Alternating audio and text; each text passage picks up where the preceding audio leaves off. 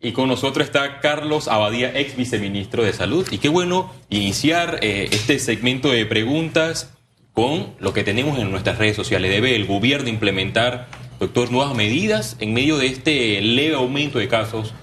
Yo creo que no, no es malo, pero creo que debía concentrarse en esas 500 mil personas que solo tienen una dosis. Yo creo que ahí es que hemos estado eh, con cierta debilidad porque eso nos llevaría arriba del 80% con las dos dosis. ¿Cómo tratar de persuadir a esas personas que tienen solamente Yo creo que preparar una campaña científica explicando eh, y combatiendo este mal que se ha hecho de los antivacunas, inventando las vacunas ha sido la salvación del mundo de hace 200 años con la viruela, o sea, eh, es esto, pero yo creo que ahí hay que concentrarse sin decir que no puedan tomar otras medidas.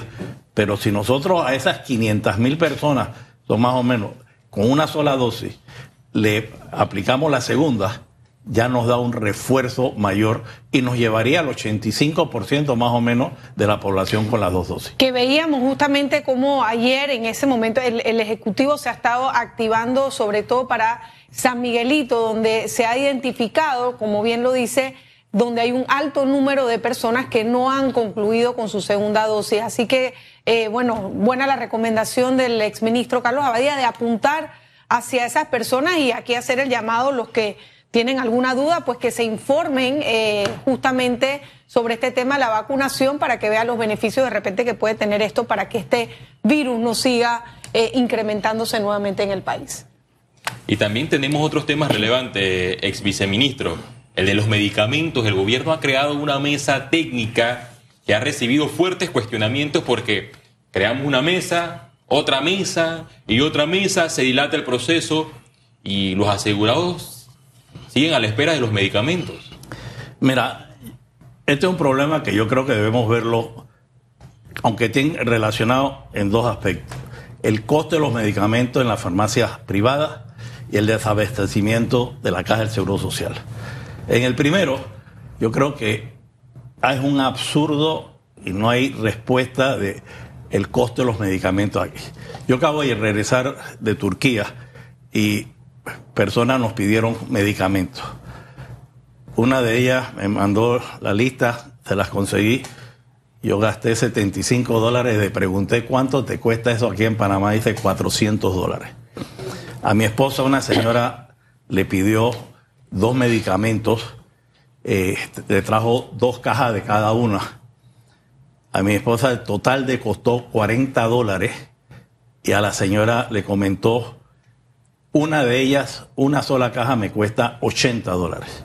O sea, hay unos precios, unos muy, eh, eh, con unas diferencias abismales. abismales que yo creo que ahí el gobierno central tenía que ver eso por este yo yo de las mesas realmente no tengo ninguna esperanza. Yo creo que tú tienes un problema debes saber muchas de esas soluciones sentarte ya para solucionar este asunto. Bueno. no, no, tienes que llevar nada nuevo no vas no es que llegó el coronavirus el nuevo que nadie sabía. Ya conoces este asunto. Entonces, yo creo que hay. Y la otra parte, el desabastecimiento de crónico de la Caja del Seguro Social, eh, que realmente para mí no ha existido voluntad real en esto. Porque, y, digo, y hay elementos que buscar una solución integral, pero mientras ver cómo solucionamos y, se tiene mecanismos, eh, están las asociaciones de enfermos crónicos de diferentes enfermedades bien organizada, bien representada, sentarse con ellos y buscar una solución de esto eh, en ellos.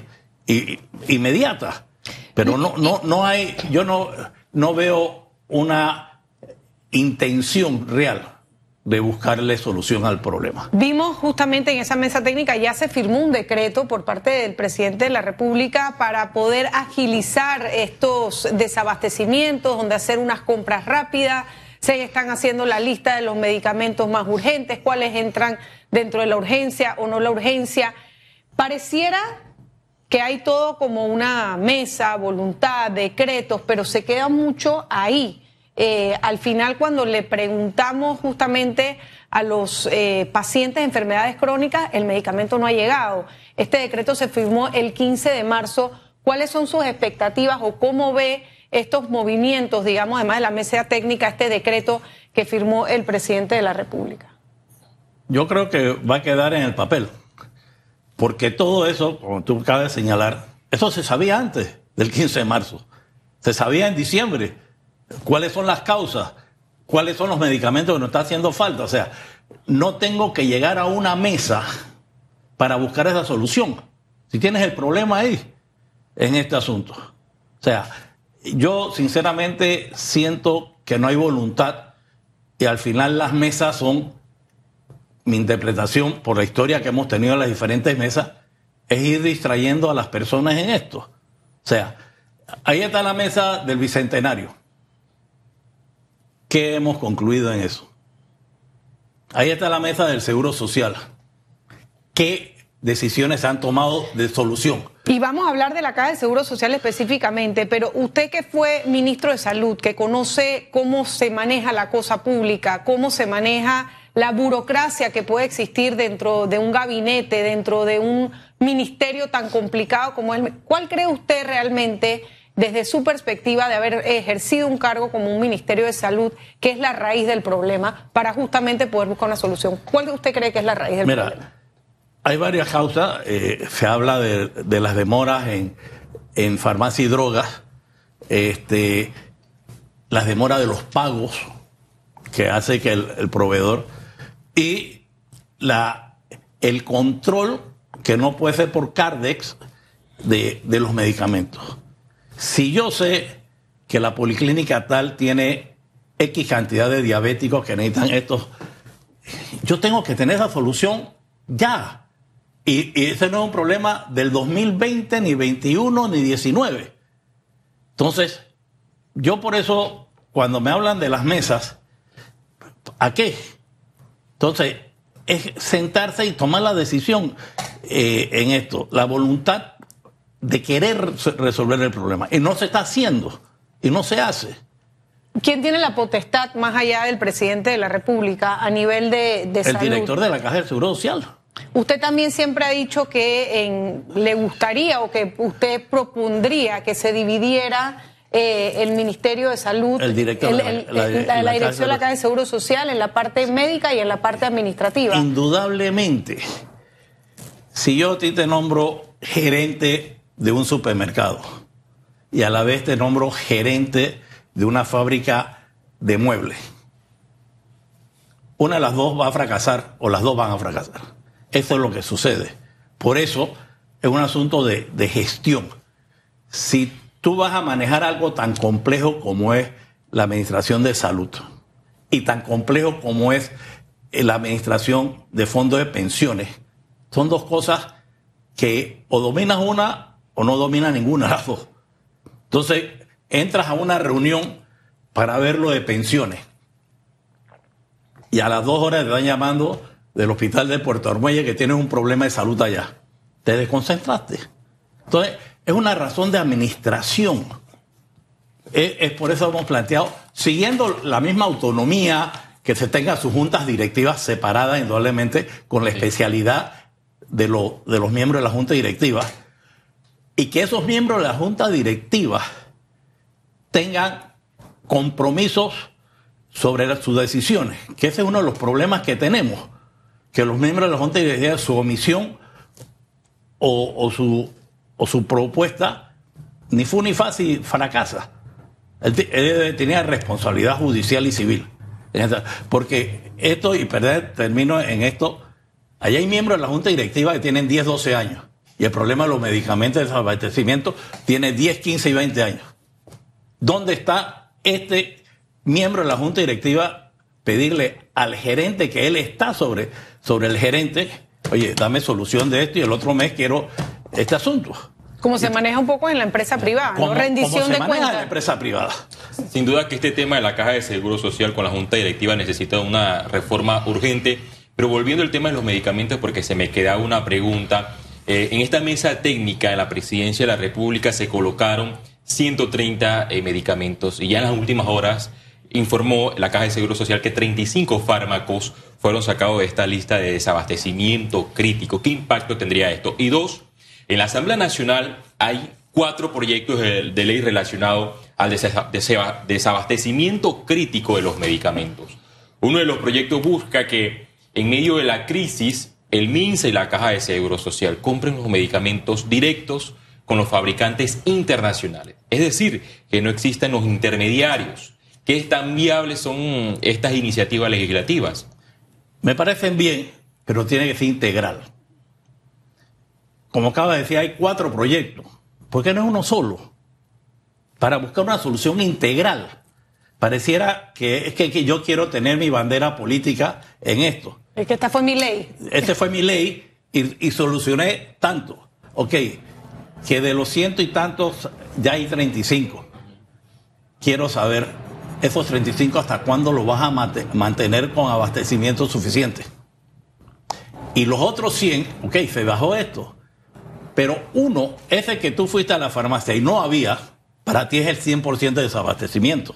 Entendamos ese asunto. Porque es el que tú necesitas. Claro. Entonces, yo creo que si no sentamos a hacer una, una reforma o sea, una solución integral. Y con todo respeto de los diputados, eso lo tiene que hacer la Caja del Seguro Social porque tiene toda la experiencia de las causas de este asunto. Y tiene a estos grupos de, eh, muy serios de, pacientes crónicos que los puede ayudar a ellos en esto.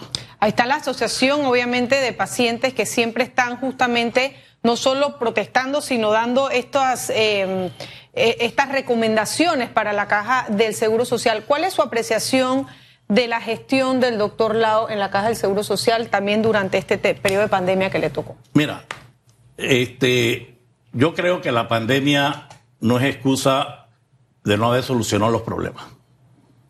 Yo creo que la pandemia se tomó eso, ah, no he podido hacer por la pandemia. Yo creo que era un momento y, hay un dicho oriental que las crisis son momentos de oportunidades. Casualmente el doctor Lao ha, mencionado, ha mencionado mucho esto y no se ha hecho. Yo creo que, y yo te hago la pregunta a ti, dime qué diferencia hay de la caja del Seguro Social el día antes que el doctor Lao entró y hoy dos años y medio después. Y yo le pregunto, en dos años y medio, ¿Qué pudo haberse hecho distinto? Todo. Porque yo debía haber llegado conociendo, y en el caso del doctor Lau en específico, que ha sido funcionario en la Caja de Seguro Social, ya llegado con eh, por lo menos un borrador de soluciones, no dos años y medio después. Entonces, yo, la, la pregunta, ¿cuál es la diferencia del día antes del director anterior, de la administración anterior y, dos años y medio después. Ahí es, y es lo mismo, y vamos a los titulares de ustedes en televisión, en radio, es el mismo. Búsquenos, hagan la historia, y es el mismo. Entonces, no y, y es parte de la responsabilidad de la junta directiva, que ellos son los jefes del director general, ese es por ley orgánica. ¿Dónde está su responsabilidad? Y, nosotros, y no es cambiar los directivos de la Caja del Seguro Social, porque mientras ellos no tengan responsabilidad civil y judicial de sus decisiones, me importa un pito. Sí, y este tema de la Caja de Seguro Social, por ejemplo, eh, se ha mantenido en, una, en un diálogo, eh, supimos del diálogo para rescatar la Caja de Seguro Social que los especialistas y las personas de todos los sectores se reunieron por meses en el Parlatino buscando soluciones. Estas soluciones todavía no le llegan a, los afectados, a los asegurados, a los pacientes con enfermedades crónicas. Y me llama la atención el titular del diario La Prensa.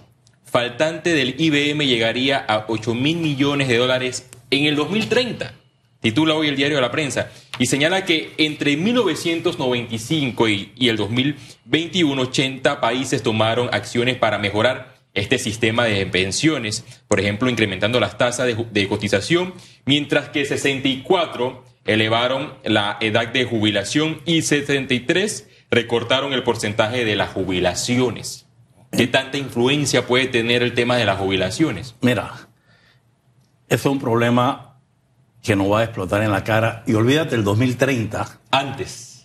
2024, más tardar 2025, el déficit es mil millones de dólares. Y ahí comienza a aumentar a, a 2 mil, 3 mil, 6 mil millones de dólares por año. Lo vamos a tener que pagar los 4 millones y medio de panameños.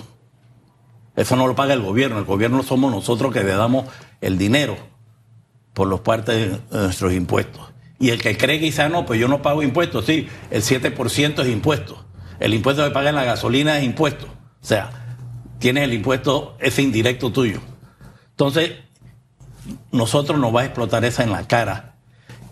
Es verdad que las medidas paramétricas por sí solas no resuelven todo el problema, pero sí alivian tremendamente. Y hay que tomar otras medidas e indudablemente el Estado va a tener que dar aportes.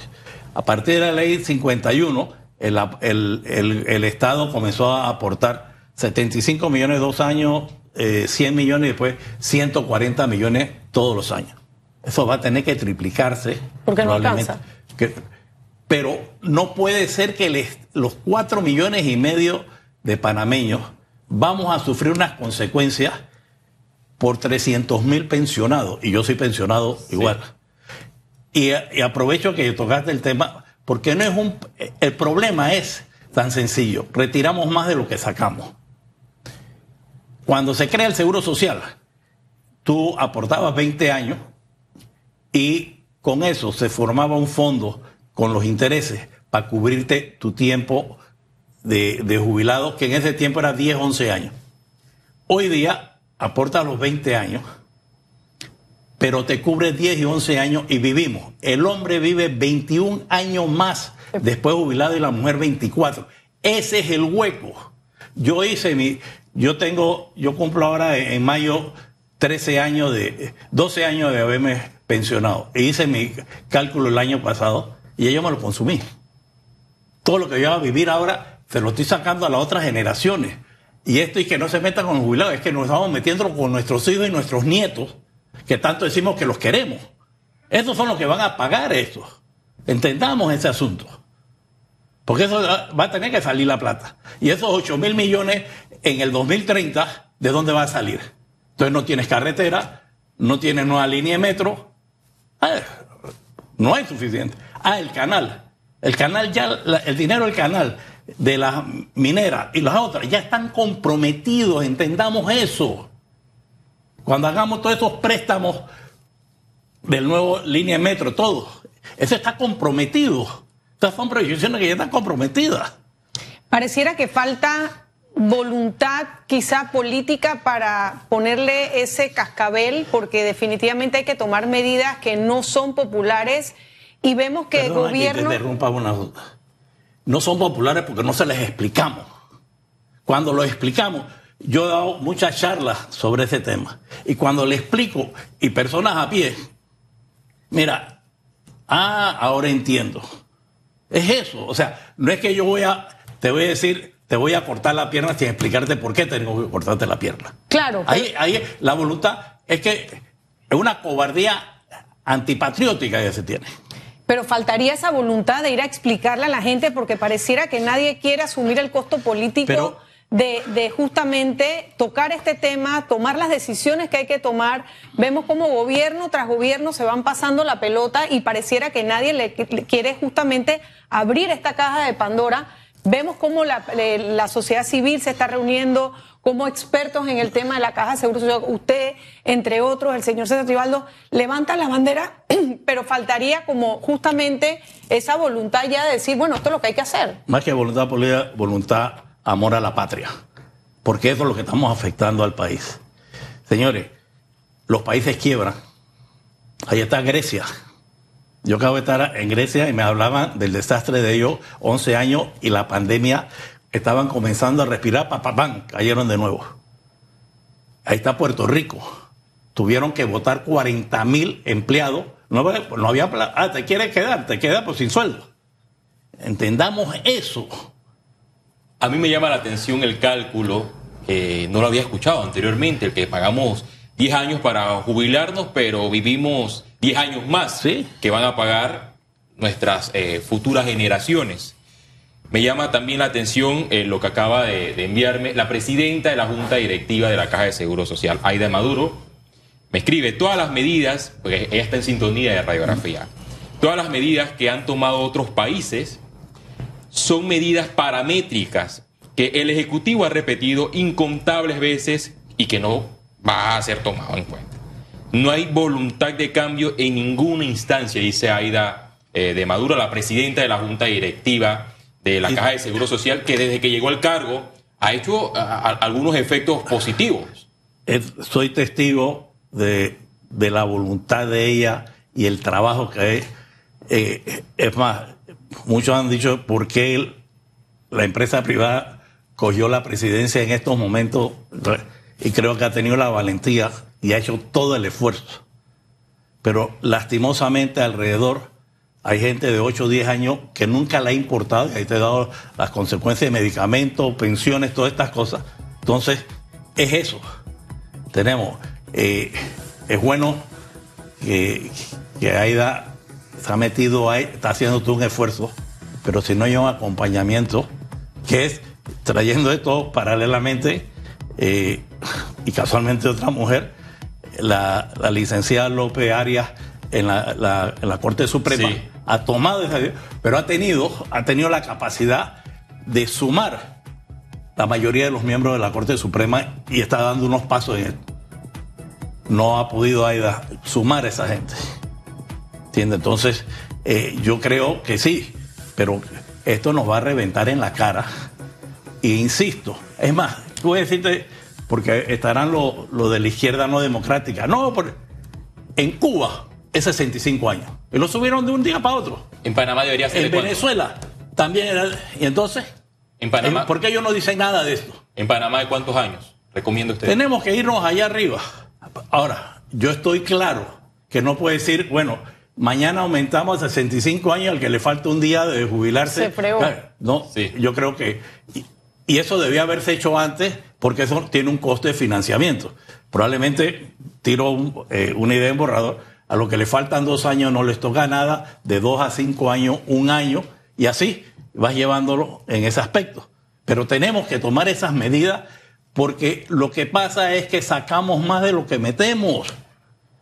Y esto es, ay, que mi jubilación no me alcanza. Señores, la jubilación al final del camino es el ahorro que pudimos hacer nosotros en la vida el Estado puede apoyar para alargar estas cosas, pero no podemos cargarle a nuestros hijos y a nuestros nietos, que eso es lo que estamos haciendo.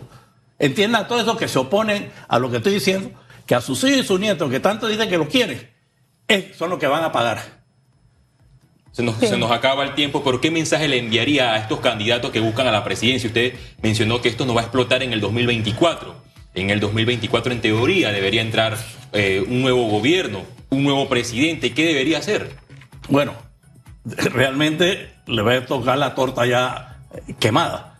Debía hacerse desde ahora, porque ahí va a tener que tomar situaciones que nos va a costar a los cuatro millones de panameños en ese asunto. Bien, muchísimas gracias, exministro Carlos Abadía. Yo me quedo con dos reflexiones. Eh, justamente de esta intervención. La primera, definitivamente, eh, esa responsabilidad que pide eh, el exministro con la Junta Directiva de la Caja del Seguro Social, una responsabilidad civil. Judicial para que obviamente haya esa presión hacia el director y hacia los directivos que trabajan y se puedan ver resultados con transparencia y cómo se maneja la empresa privada. Y me quedo con lo otro que dijo importante, que también decía Félix, justamente estamos acostumbrados a tener una jubilación para 12 años cuando el promedio de vida son 20 años y más después de la jubilación y esa es una realidad eh, científica, esa es una realidad estadística a la cual nos tenemos que hacer frente y no podemos tapar el sol con un dedo. No sé si recuerdas, Caroline, que desde el, mismo gobierno Eh, se mencionó que a la fecha no existía el capital político para solucionar el tema de la Caja de Seguro Social. Renunció el subdirector de la Caja de Seguro Social a escuchar estas declaraciones, porque él dijo, entonces yo qué hago aquí en este cargo, si no van a tomar en cuenta mis recomendaciones. Y le tocará, como dijo el doctor Abadía, la torta ya quemada. quemada al próximo presidente de la República en el año 2024. Y cuando vemos este tipo de cosas, y, y lo decía ayer y lo sigo diciendo, es cuando al final del día también tenemos que hacer la presión para que haya esa contención del gasto en el Ejecutivo. Lo dijimos ayer y lo volvimos a decir, la empresa privada durante la pandemia tuvo que hacer enormes esfuerzos, eh, sus colaboradores de montones de empresas recibieron la mitad del salario, muchos suspendidos y no vimos ni siquiera que en, el, en la parte oficial se hiciera una contención del gasto, aunque sean los viáticos de gente que ni siquiera estaba yendo a trabajar. Estas son las cosas que no podemos permitir y que tiene que haber una congruencia entre lo que se dice y, solo, y lo que se actúa para que cosas tan importantes como estas de la Caja del Seguro Social, donde está en juego la jubilación de cada uno de los que trabajamos, se pueda trabajar, se pueda poner encima de la mesa y se puedan tomar las decisiones correctas. Peor, peor que eso, perdón que te interrumpa, no, no solo es que no hubo la contención, sino que se promovió los dobles sueldos, los sueldos con licencias con sueldos, aumento de la planilla. O sea, 750 millones. Entonces, fue peor. Bien, quisiéramos quedarnos hablando con ustedes. Eh, tenemos que irnos a una pausa. A ustedes manténganse en sintonía. Al regresar, vamos a ver cuáles han sido las reacciones, las opiniones que tiene eh, nuestros televidentes sobre justa y nuestros radioescuchas a través de RPC Radio sobre justamente si el gobierno debería o no tomar medidas ante una posible quinta ola de COVID-19. Una pausa y regresamos. Muchas gracias.